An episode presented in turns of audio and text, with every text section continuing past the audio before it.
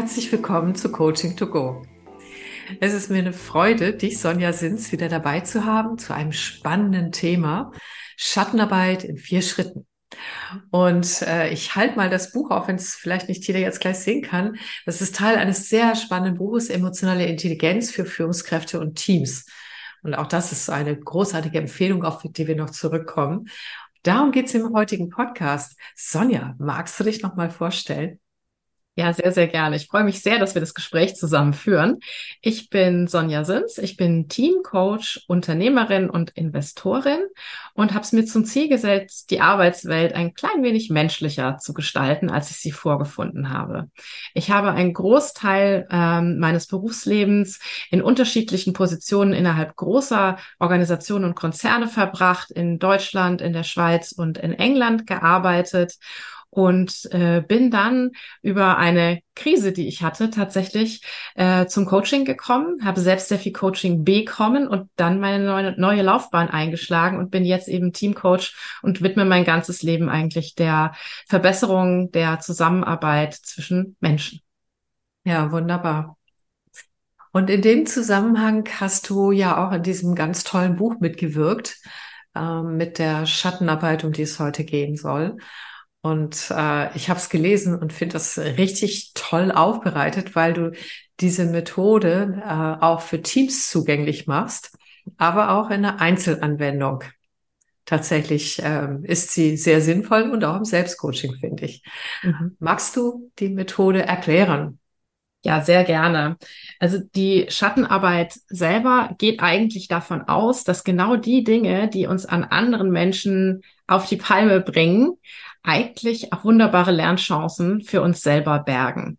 Und das ist ganz häufig der Grund, warum uns etwas an anderen Menschen aufregt, triggert, stört, nervt, daran liegt, dass wir einen Anteil von uns nicht integriert haben und das deswegen ganz weit von uns wegweisen wollen.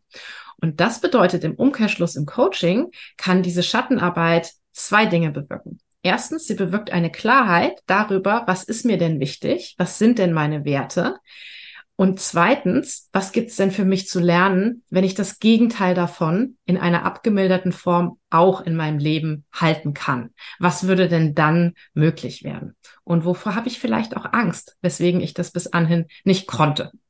Und das kann ein sehr intensiver und tiefgreifender Prozess sein, und ich bin im Dialog mit einer ganz lieben Kollegin, der Bea Giersig aus München, ähm, auf dieses Tool der Schattenarbeit in vier Schritten aufmerksam geworden, das aber nicht ausführlich dokumentiert war. Dann habe ich gedacht, ich nehme mir das einfach und schreibe das einfach mal runter. Wie könnte man das machen? Wie könnte man das auch zugänglich machen für Einzelcoachings, aber ganz besonders auch für die Arbeit innerhalb von einem Team? Und genau das habe ich beigetragen in dem, äh, in dem Buch eben, das du gerade auch vorgestellt hast von der äh, Alexandra Götzfried. Da durften mehrere Coaches ähm, Methoden beisteuern und das war dann eben diejenige, die von mir gekommen ist. Mhm. Ja, und ich finde es ähm, ein, ein ganz wunderbares Tool. Äh, und zwar, du hast es auch schon gut erklärt, dann in dem Buch auch, wo es herkommt. Und ich kenne das halt äh, als Werteentwicklungsquadrat von Friedemann Schulz von Thun und setze es auch ganz viel ein. Also sowohl im Coaching als tatsächlich auch in der Führungskräfteentwicklung, zum Beispiel um Feedback vorzubereiten. Ich fand aber deine Idee, äh, das zur Schattenarbeit zu verwenden, richtig, richtig toll. Ähm, vielleicht ähm, sind jetzt alle neugierig genug zu, wie geht das denn jetzt eigentlich? Also verstehen kann man, ah, wie, wenn mich jemand nervt und mich jemand triggert, dann äh, habe ich was in mir, was da fehlt. Hä? genau. Vielleicht kannst du das mit uns mit einem Beispiel und deinen tollen Fragen mal durchgehen. Ja, absolut. Genau. Also man sollte sich für diese Methode ähm, schon ein bisschen Zeit nehmen. Man kann die wunderbar auch mit sich selber machen ähm, und sich selbst da durchführen. Es ist wichtig, die einzelnen Schritte klar voneinander abzugrenzen und nicht zu versuchen, den vierten Schritt vor dem ersten zu machen, sondern sich da wirklich an die Reihenfolge zu halten. Der allererste Schritt ist, und vielleicht können die Menschen, die zuhören, das jetzt auch gerade für sich mal machen. Ruf dir mal eine Person in Erinnerung, eine Person vors geistige Auge, die dich wirklich nervt mit ihren Eigenschaften, mit ihrem Verhalten, mit dem, wie sie auftritt, mit dem, was sie tut. Und versuch mal wirklich diese Person so plastisch wie möglich erscheinen zu lassen vor deinem geistigen Auge. Und geh auch mal richtig rein in diesen Ärger oder diese Wut oder was auch immer da in dir aufkommt. Spür das mal. Und dann versuch mal aufzuschreiben in wenigen Worten, was genau es ist, das dich so wütend macht. Welche Verhaltensweisen sind das? Was ist es, dass die Person tut, das dich triggert? Und wenn du das aufgeschrieben hast, ist das quasi schon der erste Schritt. Das einfach einmal festzuhalten. Das kann alles Mögliche sein. Ne? Das kann sein, die Person ist viel zu laut und nimmt zu viel Raum ein. Oder das kann sein, äh, die Person äh, ist viel zu leise und gibt viel zu wenig von sich preis. Oder, oder, oder. Alles, was dich stört. Mhm. Das ist Schritt eins. So, und dann kommt Schritt zwei. Und der ist nichts anderes als, schau dir an, was du geschrieben hast und verkehre das absolut ins Gegenteil. Also wenn du geschrieben hast, die Person ist viel zu laut und nimmt zu viel Raum ein, das Gegenteil davon, zurückhaltend und bescheiden sein. Vielleicht sowas wie Understatement, Rücksichtnahme. Und dann zu jedem der Punkte, die du hast, finde immer einen Punkt, der das Gegenteil davon darstellt. Für jemanden, der unfair ist, dann vielleicht Gerechtigkeit, jemanden, ähm, der ähm, sich selbst vernachlässigt, vielleicht Selbstfürsorge und so weiter. Und wenn du diese Liste geschrieben hast mit diesen Eigenschaften und diesen Verhaltensweisen und Qualitäten, dann sollte dir das eigentlich relativ bekannt vorkommen. Denn das bist du selber. Das sind die Qualitäten, die du selber an dir schätzt und so wie du gerne auch gesehen werden möchtest von außen. Das sind Tugenden, die du dir selbst zuschreibst. Und es kann auch sehr gut sein, als Zugang zu den eigenen Werten und zur eigenen Identität, das mal so schwarz auf weiß zu sehen. Ja klar, ne, das ist das, was mich ausmacht oder worauf ich auch vielleicht ein Stück weit stolz bin und worüber ich mich definiere. Hm. Das heißt, äh, schon bei diesem Schritt, bei Schritt zwei, lerne ich wieder mehr über mich selber und was mir wichtig ist. Ne? Und ich finde das ganz einfach raus durch diese Umkehrung. Wobei ich kann mir vorstellen, dass diese Umkehrung nicht für alle total einfach ist. Mhm. Aber ähm, dennoch, ja, eigentlich, eigentlich, warum eigentlich nicht? Ja, ich habe das witzigerweise ist es, wie zugänglich ist das, ne? Oder wie auf welchem Level muss man schon unterwegs sein, um das zu können? Ja. Ich habe das tatsächlich meiner Mutter gegeben, äh, diese Aufgabe. Meine Mutter ist äh, 70 Jahre alt und hat eigentlich seit ich denken kann Zwist mit ihrer Schwester. Mhm. Und ich habe ihr das gegeben und habe gesagt, lies das doch mal durch und schau mhm. mal, ähm, wie das für dich funktioniert. Und sie sagte, ja, das ist ja der Wahnsinn. Ne? Wow. All das, was mich an meiner Schwester nervt, ist das, was ich eigentlich gerne haben möchte. Ne? Ähm, das war für sie ein super leichter Zugang dazu. Und ich finde fast, je stärker die andere Person triggert, desto leichter ist der Zugang. Schwieriger ist es dann so, wenn man schon so ausgeglichen mit sich und der Welt ist und schon so viel ne, innere Arbeit gemacht hat, dass ein nicht mehr jemand so richtig auf die Palme bringt, ja, dann ist es fast schwieriger, ähm, diese ja. Aufgabe zu machen. Deswegen finde ich sie eigentlich besonders gut ähm, als Einstieg. So. Ja, wunderbar. Wie geht's dann weiter? Genau. Aber das mit deiner Mutter ist ja ein tolles Beispiel. Wow. genau. Also man hat jetzt quasi ähm, das, was äh, einen triggert, plus diese eigenen Eigenschaften, die man sich selber zuschreibt, die das Gegenteil davon sind. Und der nächste Schritt wäre quasi, wenn du dir von den negativen Eigenschaften aus Schritt eins, wenn du die mal in einer geringeren homöopathischen Dosierung in deinem Leben haben könntest, wie könnte denn das aussehen? Zum Beispiel die Person, der ich eben in Schritt eins unterstellt habe, dass sie viel zu viel Raum einnimmt und viel zu laut und polternd ist, könnte dann in diesem dritten Schritt, okay, in, in geringerer Dosierung, was würde möglich werden? Naja gut, in geringerer Dosierung könnte ich vielleicht auch mal mit meiner Meinung dazu beitragen, dass eine Entscheidung zugunsten von dem getroffen wird, was mir wichtig ist. Ich könnte mehr einstehen für das, was ich in der Welt bewegen möchte. Ich könnte vielleicht auch besser meine eigenen Bedürfnisse kommunizieren und so weiter und so fort. Also wirklich in kleiner Dosierung, was ist das Gute? Was ist die kleine, mini kleine Scheibe, die du dir daran abschneiden könntest? Und das wirklich auch für jede dieser in Anführungsstrichen negativen Eigenschaften in geringer Dosierung, was könnte möglich werden für dich dadurch? Mhm. Und wenn das erledigt ist, dann folgt eigentlich der vierte Schritt, weil die Frage liegt ja nahe, okay, ja, Moment, wenn es da auch ein bisschen was zu gewinnen gäbe, wenn du das in kleiner Dosierung auch hättest, warum hast du das bislang nicht gemacht? Also was ist denn der gute Grund, ähm, der dich da zurückhält, daran das zu integrieren. Und das sind eben, da sind sie wieder, unsere Ängste.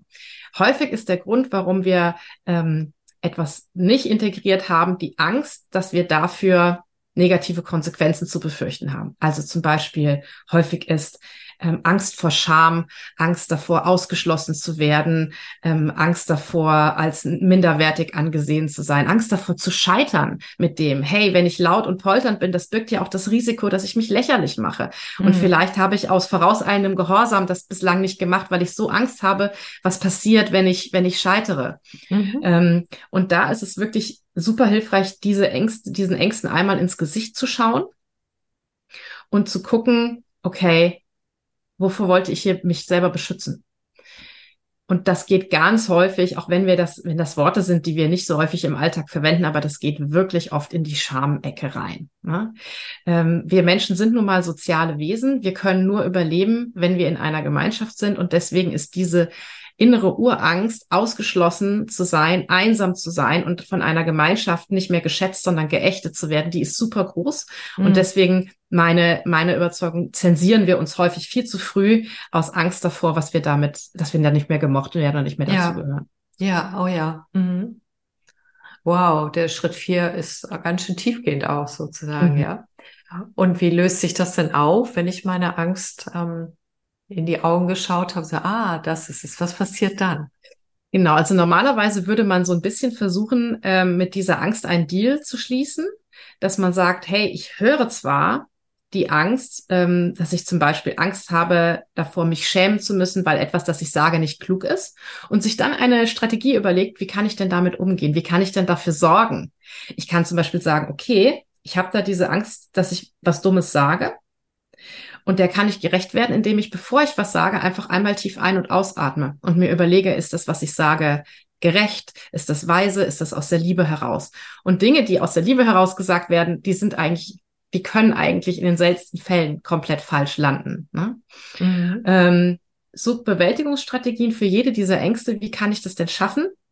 Dass ich dennoch das in die Welt bringen kann, was ich in die Welt bringen möchte. Mhm. mhm. Und dann mit kleinen Schritten anfangen. Vielleicht nicht das allergrößte Meeting wählen, indem man das zum ersten Mal ausprobiert, über seinen eigenen Schatten zu springen, mhm. sondern vielleicht erstmal im Freundeskreis oder erstmal in einem kleineren Setting. Äh, sich sichere Übungsräume suchen und dann versuchen, wirklich ins Wirken zu kommen. Mhm. Und auch ganz bewusst dieses Triggererlebnis zu nutzen, um umzuschalten. Also gerade ja. ich merke, oh, das stört mich jetzt total an dieser Person kurz innehalten und im Kopf diese vier Schritte durchgehen. Was genau stört mich? Was ist das Gegenteil? Ach so, das bin ja ich. Was gäbe es zu gewinnen? Und dann, okay. Und dann führt das bei mir zumindest häufig dazu, dass ich mich sofort beruhige, mich da rein entspannen kann und dann nicht innerlich so einen Puls kriegen muss. Und das macht das Leben einfach sehr viel leichter. Ja, das stimmt. Ich vermute mal, dass auch die, ähm, ja, das Verhältnis zu der Person, die mich getriggert hat, sich auch verbessert dadurch. Mhm. Ja, weil das ja nicht mehr Feind oder Feindin ist, sozusagen, die Schreckliches mit mir auslöst, sondern weil ich mich zumindest in der homöopathischen Dosis darin wiedererkennen kann und etwas gewinne, wie du das so schön nennst. Ne? Mhm. Ja, absolut. Das ändert, das ist ja oft so, ne? Wenn wir uns selber ändern und unsere Haltung ändern, dann hat das einen Dominoeffekt und einen Abstrahleffekt eben auch auf das Umfeld. Man hat weniger Streit und weniger Zwist ähm, und kann Konflikte sehr viel konstruktiver ähm, gemeinsam lösen. Auf mhm. jeden Fall. Ja. Ja, schönes Tool. Wunderbar. Ich kann mir das super gut vorstellen. Du hast es ganz toll für unsere Hörerinnen und Hörer für die Einzelarbeit äh, jetzt beschrieben. Jetzt bin ich total gespannt, naja, ich weiß es natürlich schon aus dem Buch, aber, aber ich bitte dich, dass, wie geht man da in einem Team vor, gerade bei so persönlichen Dingen, ne, wie mit der Schattenarbeit? Wie machst du das da?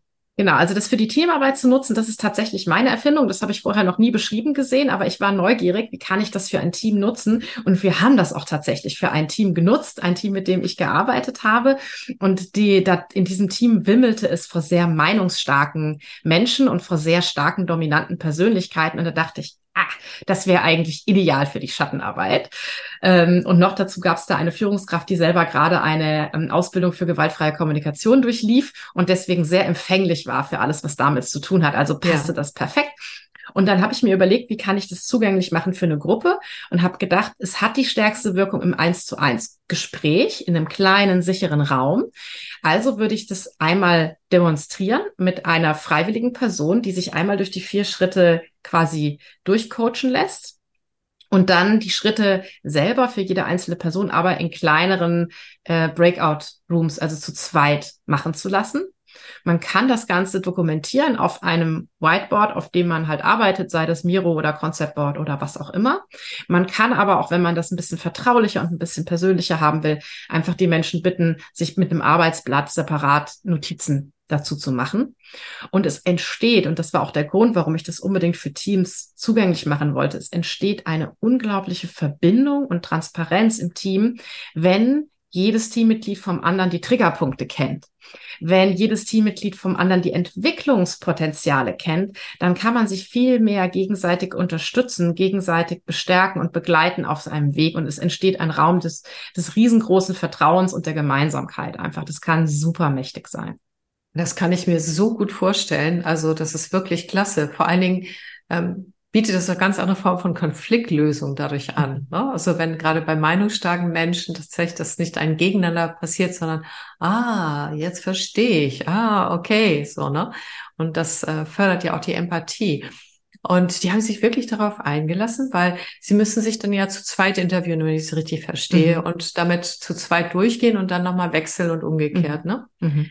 Und die haben sich echt darauf eingelassen, weil das ist schon, also ich finde es großartig, aber ich kann mir vorstellen, dass es nicht gerade ganz einfach ist. Genau, das ist Heavy Stuff und das wäre vielleicht auch mein Tipp in der Anwendung. Das ist jetzt nichts, was man beim allerersten Meeting macht, wenn man sich kaum kennt. Ne? Also das ist jetzt was, wenn, was man aus der Tasche holt, vielleicht, wenn das Team schon aufgewärmt ist, wenn da schon eine große Interesse, äh, ein großes Interesse daran besteht, sich gemeinsam weiterzuentwickeln und vielleicht auch mal eine Ebene tiefer zu gehen in der Reflexion.